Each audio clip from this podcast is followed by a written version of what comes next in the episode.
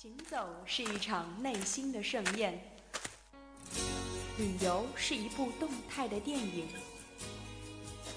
读万卷书，行万里路，旅行天下，享受旅游的乐趣。阵阵晚风吹动着松涛。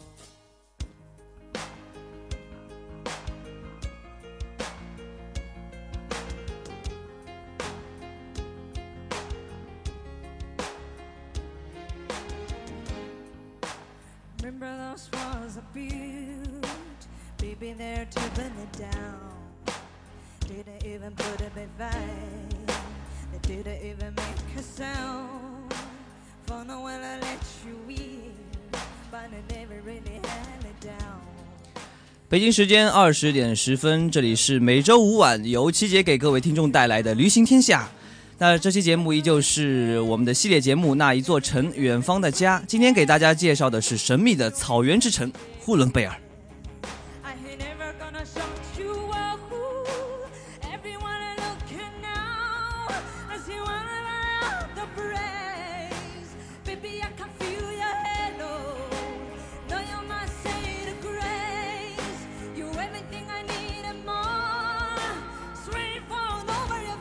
啊，随着这首非常欢快、非常具有民族风格的这首《Hello》，然后让我们来旁边的这个嘉宾来做一下自我介绍吧。Hello，大家好，我是来自文传学院的刘洋志。嗯，非常呃，应该说呆萌的一个女生啊，萌萌哒的一个女生。呃，现在是大一是吧？是的。嗯，看出来有点点的这个小青涩。不过，如果你到了大三的话，你就会像我现在呃窗口的这位经营学学姐一样，比较有女人味了。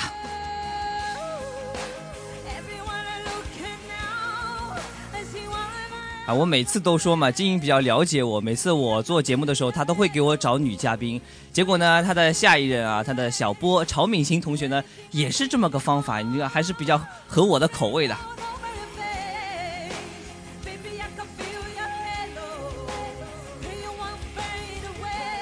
反正齐杰哥哥每次做节目都会废话一大堆啊。那我们正式开始我们的呼伦贝尔之行吧。这个听说呼伦贝尔有很多。蒙族人，那么你是蒙族人吗？嗯，我不是。呃，你是汉族的。我是汉族的。呃，那就是由你来介绍呼伦贝尔，你会觉得有点奇怪吗？嗯，不会吧，因为我高中的时候是在那个牙克石在上学，然后身边都有很多蒙古族的小伙伴。嗯，蒙古族的小伙，所以你对蒙古来说，呃，蒙古对你来说应该也是一个。呃，相对于汉族居住的地方，应该是个比较熟悉的地方了，对吗？嗯，是的，而且对那里也有很大的感情。嗯，那呼伦贝尔，其实说起来，呼伦贝尔这个名字还是蛮奇怪的。我一直一直以为是蒙族语。那呼伦贝尔为什么要叫呼伦贝尔呢？因为，嗯，这也是有一个很美丽的传说呢。嗯，嗯，在很久以前呢，蒙古蒙古族的部落里面有一对情侣，女的就叫呼伦，小伙子呢就叫贝尔。然后有一天呢，有妖魔来到草原，嗯，破坏了草原一切美好嘛。然后也抢走了呼伦的姑呼伦姑娘，但是呢，那个小姑娘很勇敢，她就与妖魔斗争，然后吞下了妖魔的，吞下了妖魔，然后化成了一个湖泊，这就是现在的呼伦湖。然后赶走了妖魔的贝尔呢，得知了这个。呼伦已经守变成了守护草原的净水，然后他就很伤心嘛，他就想和呼伦永远在一起，于是他也化成了另一个湖泊，这就是贝尔湖。然后呼伦湖我是去过的，那里很美，它是属于我国的湖泊，而贝尔湖现在在中蒙边界，是属于中国和外外蒙古共有的湖泊。哦，原来如此，听你这么一说，我才发现呼伦和贝尔原来是分开来讲的。那这么讲起来，呼伦应该是女的，贝尔应该是男的，对，是这么讲吗？是的。我在百度百科上查了一下，最最早之前，蒙族人对呼伦的定义是水獭，啊，水獭还是水獭？水獭吧。水獭吧。对对对。但是那个贝尔呢，就他们就是把它叫成了熊水獭，我觉得好有趣的一个称呼，对不对？所以就是，呃，根据这么一个神话传说，我们的呼伦贝尔的名字还是特别的浪漫。所以当你在呼伦贝尔。呃，游玩的时候想起这么一个神话故事，特别是你跟女朋友或者说你跟男朋友一起在那边玩的时候，我觉得还是挺有意义的啊。是的。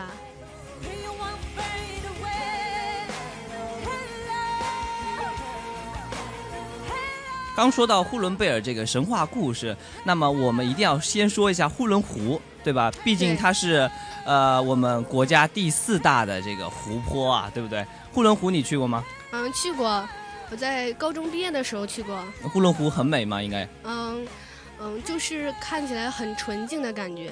很纯净的感觉，那很多湖泊看起来都很纯净啊。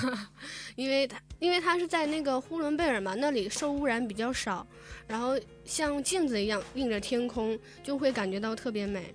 所以我觉得看呼伦湖的话，应该比较适合在山上或者山顶上，然后朝朝它这个往下看，然后它那边一片绿色，中间有一片。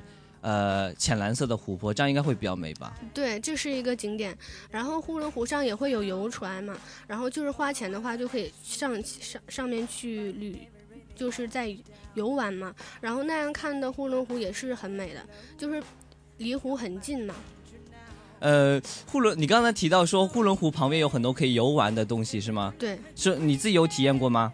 嗯，因为旁有有我我去过的时候也是有玩的嘛。嗯，旁边就是会有很多，嗯，小商贩啊之类的，就是会。搞弄一些特殊的、比较民族风的东西在卖。嗯，那除了这些卖东西的，你有没有体验过，就是周围一些娱乐的活动啊？你刚刚不是说到有骑马之类的吗？对，它旁边就是有很大的马场，有很多马场，就是那边也有很厉害的猎人之类的，就是骑马非常厉害，就是从远方驰骋过来，就是很看起来很帅。其实我一直来说都是挺想骑马的，无奈腿太短，我觉得我跨都跨不上去，可能。这个应该不是这个问题吧？应该不是这个问题啊。其实我一直就是幻想说，有一天能够驰骋在我们的大草原上面，后面载着一个女朋友，哇，那场面真的是有一种高富帅的感觉啊！想的很浪漫。嗯，对对对。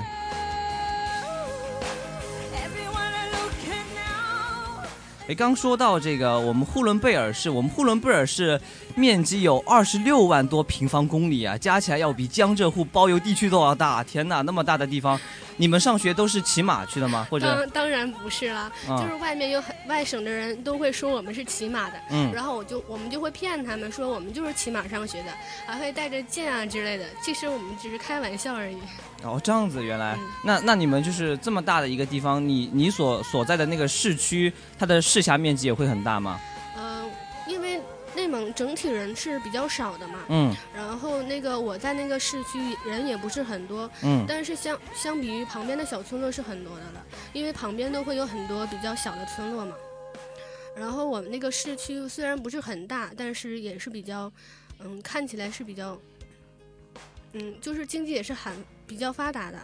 哎，我之前有听说，呃，内蒙古那边有个。地区叫做鄂尔多斯，是吗？是的。听说那边房地产特别发达，但是后来好像变成了一座鬼城。所以呼伦贝尔那边有这样的情况吗？其实满洲里可能会有一点点这样的情况，就是因为人不是很多，但是经济会发展一点嘛，然后就会建很多的楼，但是人没有那么多，然后住不进去。刚好像我们有点扯远了，扯着扯着扯到经济上去。我每次做节目都会这样，真是不好意思。我们应该回到主题上来。刚说到我们这个呼伦贝尔市面积特别大，那么可想而知，这些面积并不是所有的像刚才我们的嘉宾提到的一样，都不是楼房，对吧？应该都是草原。所以这么大片的草原看起来，真的会有诗歌里面所谓的“风吹草低见见牛羊”这种景象吗？真的会有的，就是有有，我同学有去草原的，会拍很多很多很美的照片。嗯，就是像大草原一望无际，而且还是碧绿碧绿的，然后中间会有一条河流穿过的话，那意境更美了。哇，听听听你这么讲起来，其实我们作为这种摄影爱好者的话，一定要去那边采一下风啊，真的是。是的。所以你本人有去呃那边拍过照片吗？嗯，这个说起来是我的一个遗憾，嗯，因为高中的时候没有单反嘛，然后现在大学了，然后也很少，就是很少去那边，然后我就希望以后有机会一定要去那边拍照。哎，其实我觉得在那边拍照不一定要用到单反了，因为这么好的环境，这么好的一个呃景色的话，用手机也可以拍出来啊。你不妨回去试一下，真的。好的。嗯。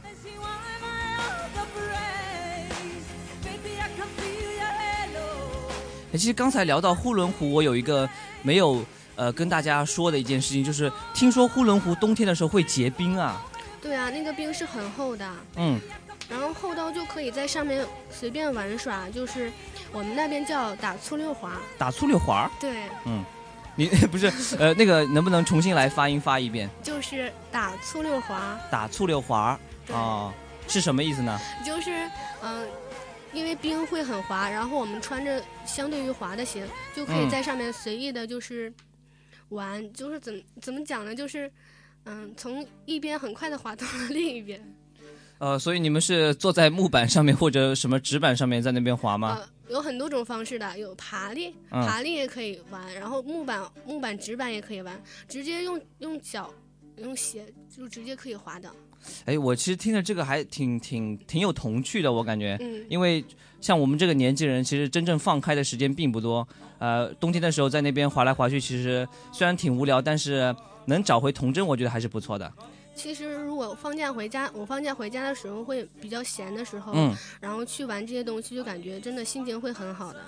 听说这个，当时你这个啊，不是不是说错了，就是听说听说，嗯，当时呼伦湖六月份的时候还会下雪，这个这个报道是真的吗？嗯，对，这个是真的。然后我们还为此很自豪。为什么很自豪？就是觉得全国只有我们那里是六月份会下雪的。啊，真的是这样吗？因为东北应该有很多地方都是这样的吧？你骗我吧！世尧就是世尧，就是黑龙江的，他经常跟我说六月份的时候他们那边下雨。我们也算东北的呀。啊，这样子，原来如此。在地理上我们是归东北的。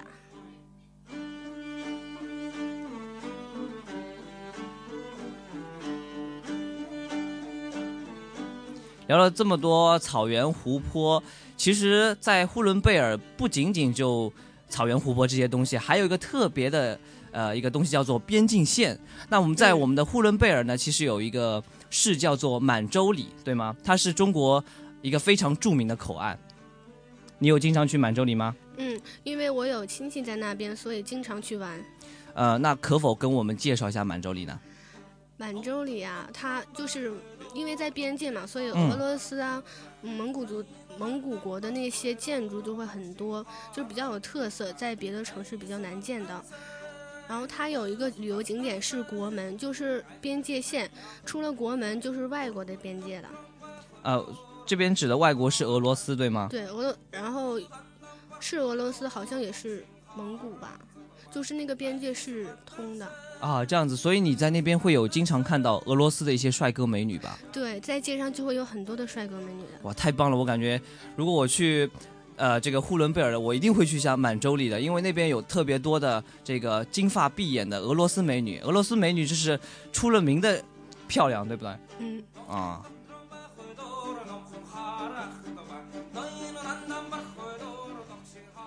哎，这个满洲里，我觉得。挺神奇的一个地方，因为我之前看到很多介绍片里面介绍我们的内蒙都会讲到满洲里这么一个地方，因为在那边的话，呃，国与国之间的贸易特别的发达，那可想而知那边会有特别多的俄罗斯的商品，或者来说，或者说蒙蒙国的一些商品，以及中国的一些带有边疆风味的一些商品，所以你在那边，呃，有没有买过就是类似于说俄罗斯的一些商品或者蒙古族的一些商品？嗯有买过，嗯，然后俄罗斯最著名的玩玩具应该是俄罗斯套娃，嗯，然后我去的时候会买一个很大的套娃，然后里面就是有很多很多的层，就是你都不知道哪一层才是最里面那一层。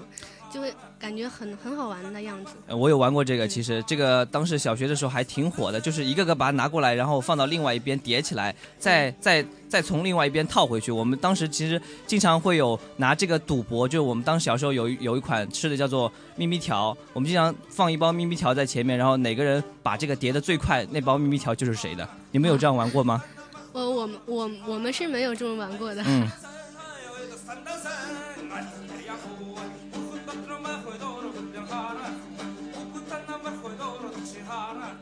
既然刚才说到我小时候的吃的零食咪咪条，我们不妨来说一下我们这个呃在呼伦贝尔的一些美食吧。美食这一块基本上是旅行天下经常给大家就是深夜诱惑的这么一个内容啊。在呼伦贝尔有很多呃好吃的东西吗？嗯，当然有很多好吃的啦。嗯，就是。我们那个市里面就是有会有一条街都是美食的，会有一条街都是美食。对，就是那个市虽然不大，然后有有十几道街，然后我们称那个四道街就是美食的天下了。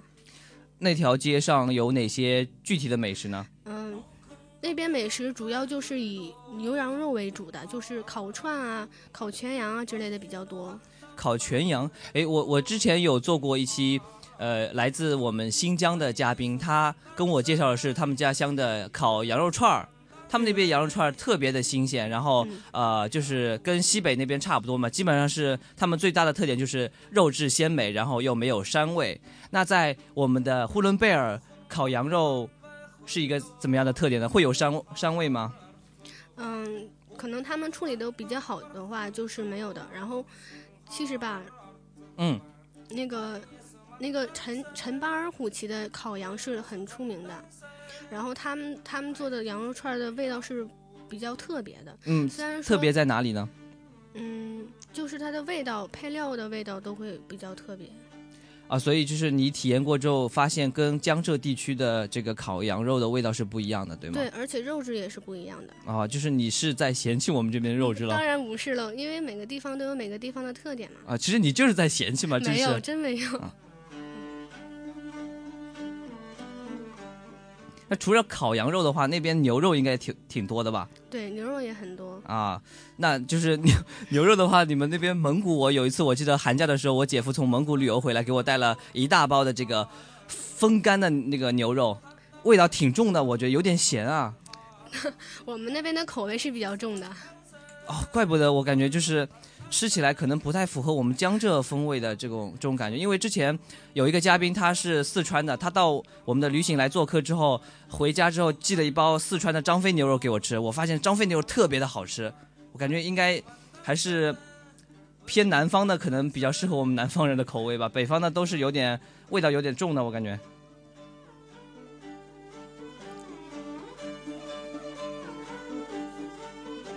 呃，我们的嘉宾被我嫌弃的都不想说话了。原来，呃，好吧，那就是除了牛肉和羊肉之外，再给我们呃介绍一下其他的美食吧，要不然。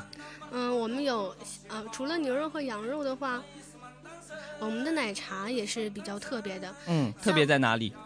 因为它是你那个奶茶，它那个是比较纯的，是那个大真正的大草原上的牛。牛奶，然后弄下来的嘛，然后就是感觉就是很鲜很美那种。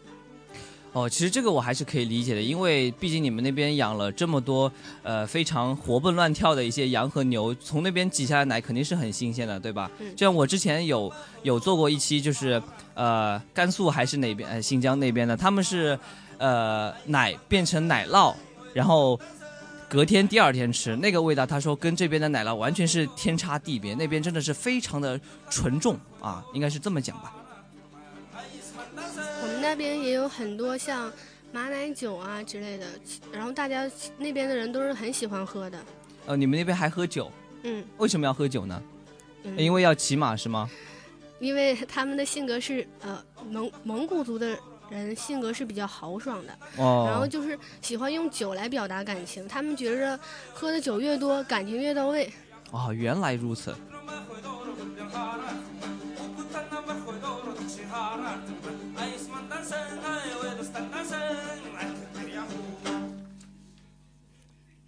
其实这首背景音乐是我们杭盖乐队的《酒歌》，这不是我选的，是此时此刻坐在我们窗外的曹敏行同学选的。我其实觉得这首歌挺适合现在这个呃氛围的，因为我们现在应该聊到的是刚才我们嘉宾所讲到的，呃，我们呼伦贝尔那边的蒙族人的一些生活习惯。那他刚才讲到了蒙族人特别能喝酒，那除了能喝酒之外，呃，其实我还蛮想了解蒙族人在日常生活，就是平时的时候，他们有哪些跟我们汉族人不一样的一些生活习惯呢？他们会比玩的玩的时候会比较嗨，然后就是因为豪爽嘛，然后在乎的也比较少，然后大家也不会注意太多的细节。嗯，就是只只有玩的时候比较豪爽。那我觉得我小时候玩的时候也比较豪爽啊。那有什么区别呢？汉族和蒙族不都一样吗？嗯。可能是他们民族本身就是因为是狩猎嘛，啊，就骑马，然后会比较。怎么嘉宾好像因为他本身是汉族人的问题，可能所以在这里他可能有点小小的疑虑，就是我可能逼得太紧了，就是有有种呃这个主播好坏的感觉，对不对？是啊。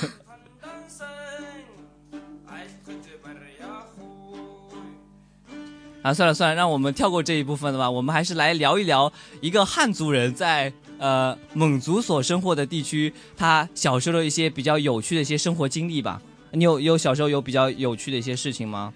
嗯，因为冬天的冬天都很冷嘛，然后那个湖会冻的冰很厚，厚到可以在上面开车。我记得小时候啊，就是坐在爸爸的车里面，然后就可以直接穿过那条。那条湖，湖是一个一个，对，是应该算是个长河了吧？然后穿过那条长河。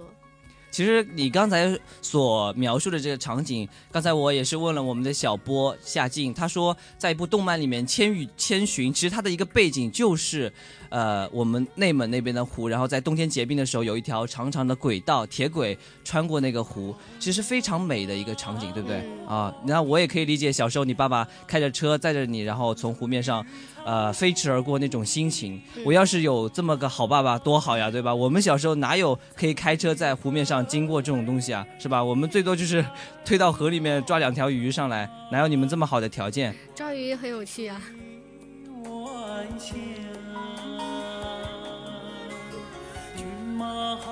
因为我觉得，如果在呃像北方地区的话，呃，在黑黑龙江那种。就是大陆面积比较多的，他们打雪仗挺好玩的。那你们在湖上会打雪仗吗？我们我我们在市区的时候是旁边没有湖的啊。然后我们会在操场上打雪仗，我们打雪仗打的都特别特别狠，嗯，就是会把同学，呃，用雪埋起来，嗯，然后他，但是他们也不会生太大的气嘛，因为大家都是这样子的。你们把同学用 血埋起来。然后把，然后，然后用血往他们的脖子里面塞，会让他们很冷。天哪，我都已经快快笑场了，不好意思。其实我感觉那样是很残酷的。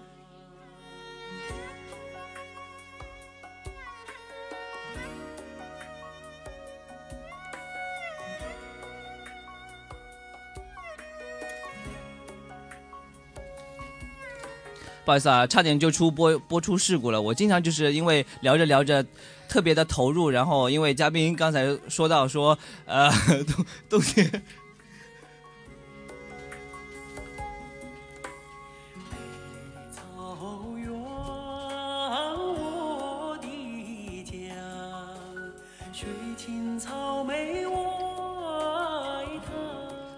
好吧，好吧，还还是不说了。说着说着又要绕回去了。呃，既然你说到了刚才跟同学们一起玩打雪仗这件事情，那应该你身边会有很多呃蒙族的同学吧？对不对？是的，有很多蒙族的同学。哎，蒙族的同学在学习的时候或者在跟你们玩耍的时候是呃一样的吗？因为他们应该会比较豪放一点吧？因为我们跟他们相处久了的话，跟他们也就差不多。你有没有比就啊？对对，你有没有比较有趣的蒙族同学跟我们介绍一下呗？嗯，我们班当时有个叫腾格尔的同学。哦，腾格尔。啊，对他，没错。是唱歌的那个吗？嗯，不是，因为，哦，他爸爸应该是 腾格尔的歌迷吧？是不是？因为他们蒙族蒙古族的名字都是差不多的。对，都差不多的。然后他每次说自己名字的时候呢，别人都会笑的。对啊，我刚才也差点就是 又要笑场了。呃，所以就是你，你接着介绍呀。嗯，然后他他叫腾格尔，真的是比较比较比较符合的，因为他唱歌真的很好听。哦，真的蒙蒙族人唱歌应该都是那种呃，有种呃很悠悠扬的感觉吧？因为我听之前腾格尔唱歌，好像就是《美丽的家园》那种一句话出来能唱半分钟的那种歌手。因为他们学的时候也会学那种那种悠扬的歌。哦。